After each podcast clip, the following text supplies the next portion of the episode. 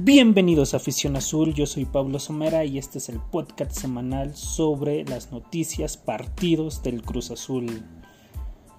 Eh, hoy es 5 de enero y recién, recientemente acaba de acabar el partido entre Cruz Azul y Necaxa disputado a las 9 y media allá en Aguascalientes en el Estadio Victoria. Bueno, para empezar vamos a ver un poco de cómo llegaba Cruz Azul a este partido. La semana pasada pues le ganó, goleó, gustó 4-1 al Querétaro. Mientras tanto que Necaxa venía de un empate allá en el universitario con los Tigres de la Autónoma. Entonces eh, pintaba un partido facilito. Necaxa está entre los últimos lugares. Cruz Azul estaba a mediana tabla. Pero así venían los equipos. Bueno, un poco de las alineaciones. Cruz Azul mandaba a JJ Corona en la portería. En la defensa Aldrete, el Catita Domínguez, Juan Escobar y el Chagui Martínez como siempre. Ya tercer partido consecutivo de este Chagui ya en la, en la defensa, en la titularidad. En la media, pues, ¿quién más que Orbelín Pineda, Rafael Vaca, Ruiz Romo, Roberto Alvarato, Santiago Jiménez y el Cabecita Rodríguez. Por parte del Necaxa, pues mandaban en la portería Malagón, este jovencito. En su defensa estaba González, Luna, Bilbao, Domínguez. En su media está Cendejas, Cabrera, Andrade, Sandoval, González y Barragán. Así es como empezaba el partido con esta alineación. Y en el primer tiempo y prácticamente empezando el partido, a los dos minutos, tres minutos, este, venía una, un jugadorón del cabecita que se va hasta casi línea de meta, regresa, manda un centro. en ese centro alguien le da el pase a Luis Romo para meter un golazo. En verdad fue un verdadero golazo de Luis Romo que sigue demostrando el nivel futbolístico impresionante. Es un jugador que se parte cada, cada semana en la cancha y lo demuestra con su buen fútbol. Obviamente en la mancuerna con el cabecita Rodríguez y Orbelín Pineda, que es como ese tridente que tiene el Cruz Azul para poder resolver jugadas como esta, vistosas y con verdaderos buenos goles es algo muy importante que se tiene que destacar, ¿no? O sea, como cada semana, como cada partido, estos tres nos demuestran su gran nivel para poder sacar unos resultados importantes. Así empezaba el partido con un gol prácticamente de vestidor. Y de ahí este, el Necaxa no fue prácticamente nada, o sea, no metió muchísimo las manos. Jesús Corona no tuvo complicaciones claras o importantes eh, en este laxo de después del primer gol. Y eso habla de que el Necaxa no, no la estado pasando bien futbolísticamente. No es un equipo que llega o que tenga peligro. Entonces ahí nos favoreció bastante bien para poder este, meter el primero y poder sacar el resultado importante. ya en el minuto 25 hay un tiro de esquina que patea Roberto Alvarado. Este, y prácticamente ahí cae el segundo gol con un cabezazo de Juan Escobar, un gran cabezazo, un gran testarazo que manda al fondo de las redes y fue un gol que nos daba tranquilidad y a un 2-0 ya en los primeros 25 minutos es de total tranquilidad y que el funcionamiento ha sido bueno. Es el segundo gol de Juan Escobar, muy parecido al del Pachuca, prácticamente es igual, un testarazo y la manda al fondo de las redes y así es como al minuto 25 llevamos ganando. Y, reitero otra vez, o sea, ya después de ahí en esas jugadas, en Necaxa no fue nada. no llegó, tuvo más o menos posesión de pelota, ahorita lo vamos a ver en las estadísticas, pero así de peligro en el primer tiempo no recuerdo ninguna. Muy bien el trabajo defensivo ahí con el Cata Domínguez, que pues lo critican mucho, pero pues ahí cumple su trabajo y lo espectacular lo del Chagui, ¿no? O sea que te pelea cada pelota hay unas que otras como que sí se te sí se le van, pero o sea, te muestra un buen un buen nivel importante. Ya para pues, el segundo tiempo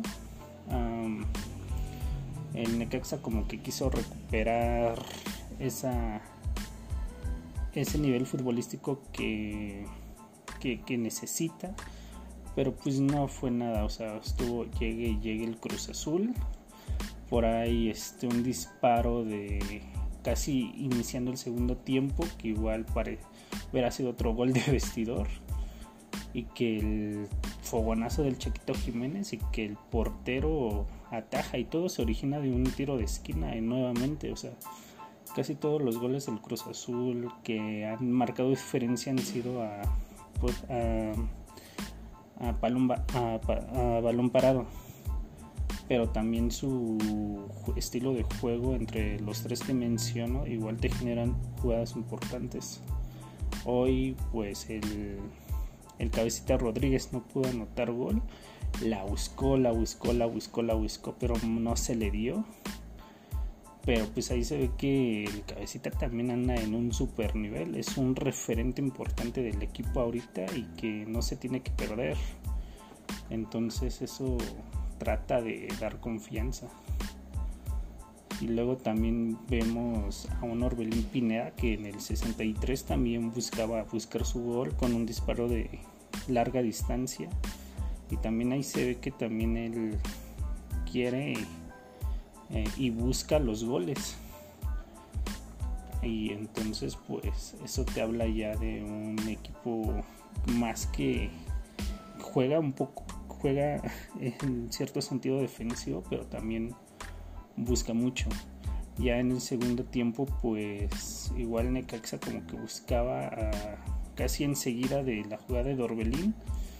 Este, se encontraba con un remate casi prácticamente solo con Corona y muy bien Corona, o sea, resolviendo muy bien que parecía que fuera el descuento y posteriormente tras una jugada mm, de medio campo se ve un contragolpe para Cruz Azul donde Cabecita Rodríguez recorre, recorre, recorre hasta que se encuentra Ruilín Pinera y clava el tercero y todo bien hasta ahí, ¿no? O sea, ya liquidabas, ya dabas este, un buen espectáculo, pero pues lamentablemente el VAR los, corrige y nos quita ese gol. Eh, que para mí sí era falta y estuvo muy bien anulada, pero pues nada le quita el mérito del cabecita y de Orbelín en esas jugadas.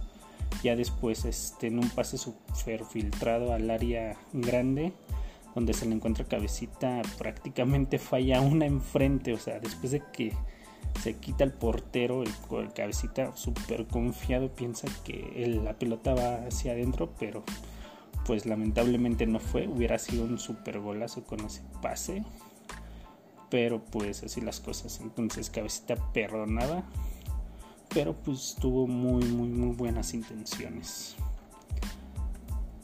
Ya para casi al final del partido, eh, igual este Luis Romo buscaba otra oportunidad de gol Ahí el, muy bien el portero con sus reflejos, desviándolo con las piernas, prácticamente un recurso que necesitaba.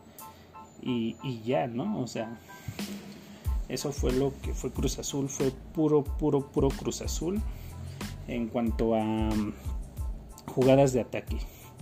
O sea, tal vez a las estadísticas te puedan mentir un poco, pero prácticamente el partido fue totalmente controlado por el Cruz Azul. Aquí te dice que Cruz Azul tuvo 16 remates a, comparación del Necaxa que tuvo 13, de los cuales dos fueron efectivos. Ya remates al arco, pues el Necaxa tuvo más acciones que el Cruz Azul, pero repito, eh, resolvió bien Corona y pues la mayoría no fue de gran este ataque o de gran peligro. Y en la posesión, pues te dice que el Necaxa tuvo un 56% de posesión a comparación del Cruz Azul, pero también seamos realistas, esa posesión, o al menos en el partido, no fue importante o relevante para que el Necaxa le pudiera hacer daño al Cruz Azul o que el Cruz Azul hubiera sufrido. Tuvo más pases, 385 a comparación de 189. Y en la precisión de pases fue más certero el Necaxa, pero repito, eso no te... O sea, no lo reflejó en la peligrosidad en la cancha. Eh, Cruz Azul otra vez en la disciplina súper bien, nada más tuvo una tarjeta amarilla, igual el Necaxa. Y ningún expulsado. Muy, muy bien, muy disciplinados los dos equipos y ya. Entonces, pues la tabla general momentáneamente nos coloca en el primer lugar con 9 puntos. O sea, ya eh, equilibramos la balanza en cuanto a victorias, tres victorias seguidas que nos vienen de super lujo a comparación de las dos que habíamos perdido al principio del torneo y ya empieza a despegar ahora sí el equipo y da gusto, da, da felicidad, no es para ilusionarse, es completamente de acuerdo en ese sentido, hay que recalcarlo, no es para ilusionarse, todavía hay muchas cosas que destacar de este equipo o que resolver, pero no hay que, no hay que alarmarnos tanto, no hay que ilusionarnos todavía, pero pues ya, al menos ya este, despegamos y vamos a ver cómo es que evolucionamos en los siguientes partidos que lo ideal fuera despegar más, o sea, tener más victorias o empates que, que derrotas y que ahora sí, en base a esos resultados, seamos serios candidatos al título. Y Necaxa se queda en el quinceavo lugar con cuatro puntos, ya con una diferencia de menos cuatro goles y pues Cruz Azul con las con los goles que ha metido en los últimos dos partidos, pues tenemos una gran diferencia de goles, posicionándonos arriba de Tijuana. Todavía falta disputar partidos, todavía Salto nos puede tumbar la primera posición si es que gana. Incluso el Toluca y Monterrey o América, que son los que les faltan partidos, pero por ahora a disfrutar el primer lugar, que nos puede durar tal vez poco, pero ya.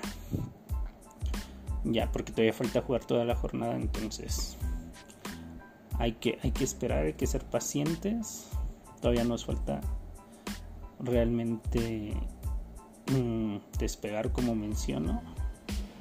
Y otra de las cosas curiosas del partido y que me gustó ver fue el debut de Casas por parte del Necaxa. Eh, un jovencito de 16 años y prácticamente fue, fue un gusto ver cómo es que instituciones como el Necaxa se puedan debutar a sus a su cantera y es como un mensaje claro de que tenemos que apostar por la juventud y por el jugador mexicano que, que por extranjeros que luego vienen y no funcionan. Entonces muy bien ahí por el Necaxa se vio un buen ahí tuvo unas que otras dos en específico una que casi mete gol pero ah, muy bien muy bien por este joven en la suerte de todo el mundo. Y pues a seguir mejorando este equipo no está para ser campeón no, es, no porque vayamos en primer lugar nos debamos ilusionar. Así que bye bye cuídense hasta la próxima